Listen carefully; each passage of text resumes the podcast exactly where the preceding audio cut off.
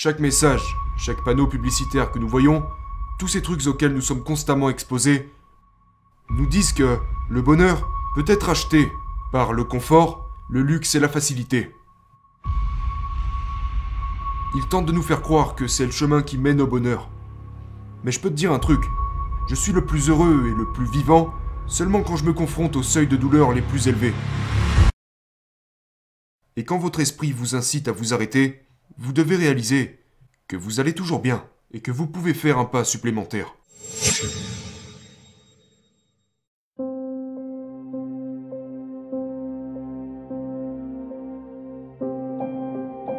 La douleur pousse souvent les gens à... Ils entrent dans un certain mode et ils font en sorte de... d'endurer la douleur. Mais ils ne l'ont jamais utilisée en tant que telle. Tu as dit que tu sais tirer parti de cette douleur et en faire quelque chose de concret.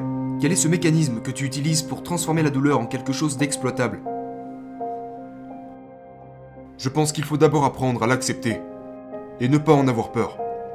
Tu sais, pour moi, tout ça remonte à quand je n'étais qu'un enfant.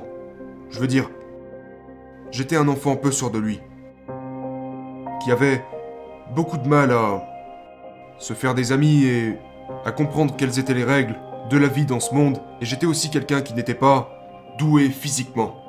À l'école, j'étais cet enfant qu'on choisissait toujours en dernier pour son équipe, tu vois. Mais la seule chose pour laquelle j'étais plutôt doué, c'était la natation. Et quand t'es enfant et que tu es bon dans quelque chose et que tu rencontres ce genre de difficultés, tu te rabats toujours vers cette chose et. Et c'est ce que j'ai fait. Mais j'ai très vite compris que je n'étais pas le nageur le plus talentueux. Mais au début de mon adolescence, j'ai réalisé que si j'étais prêt à me mettre au travail et faire certaines choses que les autres n'étaient pas prêts à faire, je pourrais combler ce manque de talent et prendre une grande avance sur tout le monde. Et je savais que pour y parvenir, je devais me sentir à l'aise face à la douleur. Donc, tout au long de mon adolescence, j'avais l'habitude de faire un nombre incalculable de longueurs à la piscine que personne n'aurait été prêt à faire. Et je le faisais parce que je savais que je n'étais pas le plus talentueux, et que si je voulais concourir au plus haut niveau, c'était nécessaire. C'est presque comme entrer dans un état méditatif profond. C'est une relation très individuelle entre la douleur que tu es prêt à endurer et les progrès que tu veux faire. Et je voyais la natation un peu comme ma porte de sortie. Et donc, je savais que plus j'étais prêt à souffrir, plus il était probable que je me crée une trajectoire positive hors de ces scénarios douloureux dans lesquels je me retrouvais constamment. J'avais un tableau de vision sur lequel j'écrivais littéralement tous mes objectifs, en lettres majuscules avec un marqueur, et je le mettais au-dessus de mon lit ou sur mon miroir, dans la salle de bain, et ça me permettait de me rappeler en permanence ce que j'avais à faire et pourquoi je faisais ce que je faisais. Donc je ne sais pas si j'appelais ça un tableau de vision à cette époque, mais c'était plus... Euh, c'était plus une manière pratique de... de s'engager avec mes ambitions. J'avais aussi des photos de tous mes héros et tout ça. Et je pense que je recherchais instinctivement une vie meilleure. Et puis, l'alcool s'est introduit dans ma vie. Et mes aspirations ont progressivement disparu. Au bout du compte, je buvais tous les jours. Je buvais de la vodka après le réveil. Je buvais à longueur de journée et j'ai fini par faire des pertes de connaissances et à vivre dans une certaine part d'incompréhension, tu sais, dans des situations plutôt démoralisantes. Je n'avais plus aucune corde à mon arc. J'étais devenu pratiquement inemployable. Je dormais sur un vieux matelas posé sur le sol, dans un appartement pourri sans le moindre meuble. Toutes mes options avaient été éliminées. Ma vie s'écroulait. Ma famille ne voulait plus entendre parler de moi. J'ai perdu tous mes amis. Je n'avais plus aucun moyen d'avancer. Et j'ai continué de creuser ce trou de plus en plus et de plus en plus profond. Et donc un jour, j'ai entendu l'histoire de personnes en rétablissement, et c'est là que j'ai réalisé que je ne pouvais plus vivre de cette façon plus longtemps. J'avais atteint un certain point où je ne pouvais plus tolérer la douleur qui provenait de cette situation. Et la peur associée à la douleur du changement avait disparu devant la douleur que je ressentais à ce moment-là. Et c'est ce qui m'a motivé à changer. Donc je suis allé dans un centre de rétablissement dans lequel je suis resté près de 100 jours, ce qui est assez long pour quelqu'un qui souhaite faire une cure. Et je l'ai fait parce que j'avais compris que si je ne le faisais pas, j'allais mourir. Pour moi, j'essaie toujours de garder les choses aussi simples que possible. Tout est une question de décision. Quand je prends une décision, je prends une décision. Je l'ai fait avec mon alimentation, je l'ai fait avec mes entraînements, je l'ai fait avec mon métier. Et plus je simplifie une décision, plus il m'est facile d'y adhérer. C'est vraiment cohérent. Maintenant, pour tirer parti de la douleur et en faire quelque chose de...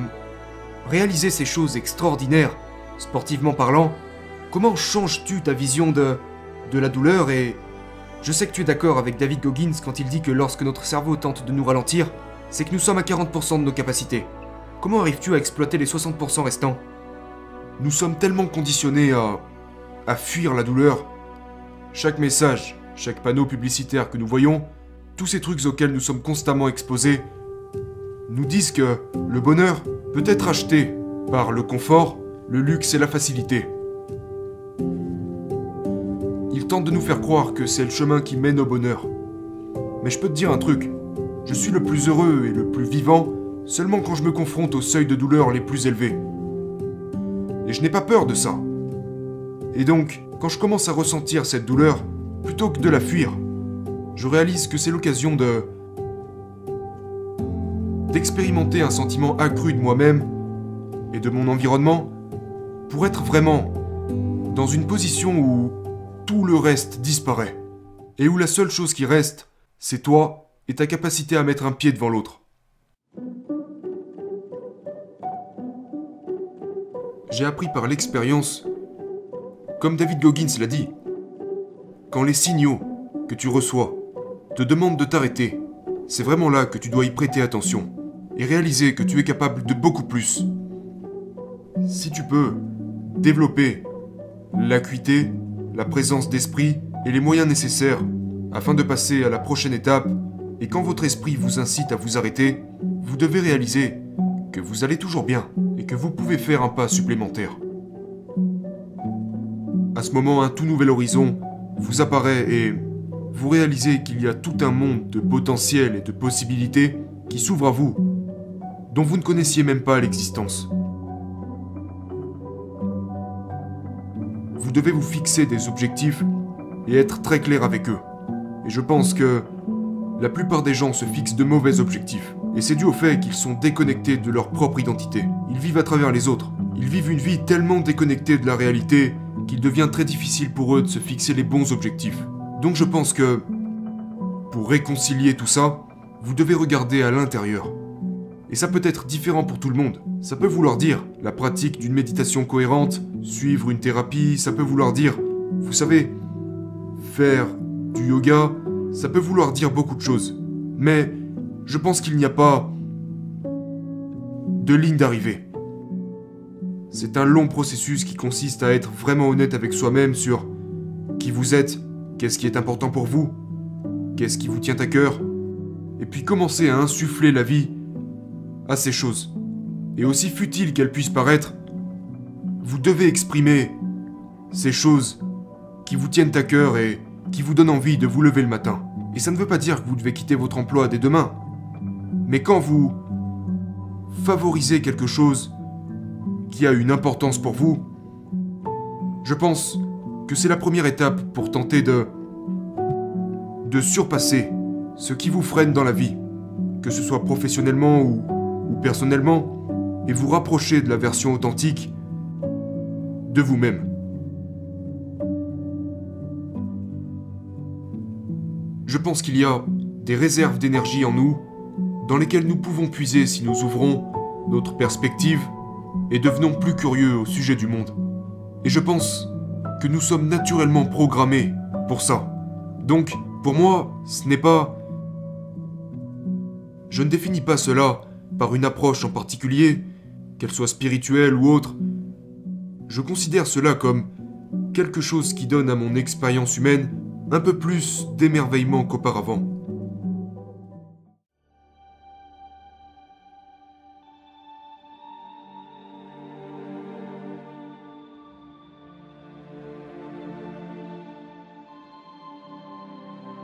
Si tu devais définir en une seule phrase ce que c'est que d'être cohérent, quelle serait-elle? C'est quand vous êtes clair à propos de vos valeurs et que vos actions sont en accord avec ces valeurs. Pourquoi voulez-vous ce que vous voulez? Si vous ne pouvez pas répondre à cette question, vous n'êtes pas cohérent. Ça en revient à ce que je disais tout à l'heure au sujet des gens qui choisissent les mauvais objectifs. Ces gens ne sont pas cohérents. Ils ne savent pas quelles sont leurs valeurs. Ils ne savent pas clairement ce qui est important pour eux. Ils ne sont pas vraiment en contact avec leurs propres aspirations. Je crois qu'il existe un plan unique pour chaque individu. Et notre travail ici, tu sais, avec le peu de temps que nous passons sur cette planète, c'est de découvrir quel est ce plan.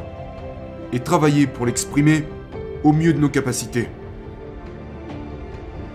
Si vous, si vous mangez n'importe quoi, que vous mangez dans les fast-foods, que vous ne dormez pas suffisamment, et, vous savez, que vous buvez 5 tasses de café par jour ou peu importe ce que vous faites, et que vous êtes stressé à propos de votre travail et que vous ne faites rien pour changer, pensez-vous que vous allez entrer en contact avec ce qui est réellement important pour vous?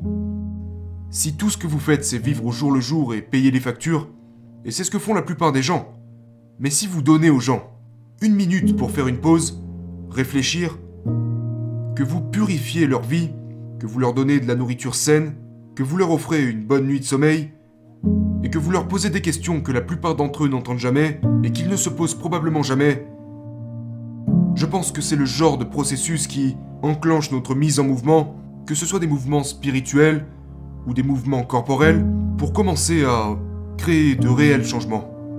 Et ça peut être aussi simple que, vous savez, quel est votre plus gros problème? Quelle est la chose qui vous empêche de dormir la nuit? Qui vous en veut le plus? De quoi avez-vous peur? Qu'est-ce que vous voulez réaliser? Sur quel chemin pensez-vous devoir vous engager? Je pense qu'en posant ces simples questions aux gens et... et... Et puis en alimentant cette vision pour cette meilleure vie qu'ils souhaitent atteindre, et je rajouterai ça, croyez en vous. Je ne suis pas là pour vous dire quoi faire ou comment vivre votre vie, mais je crois en votre plus grande expression, et je vous laisserai de la place. Laissez aux gens la permission d'être honnêtes, d'être vulnérables. Nous avons tellement peur d'être vulnérables. Nous sommes terrifiés à l'idée d'être honnêtes.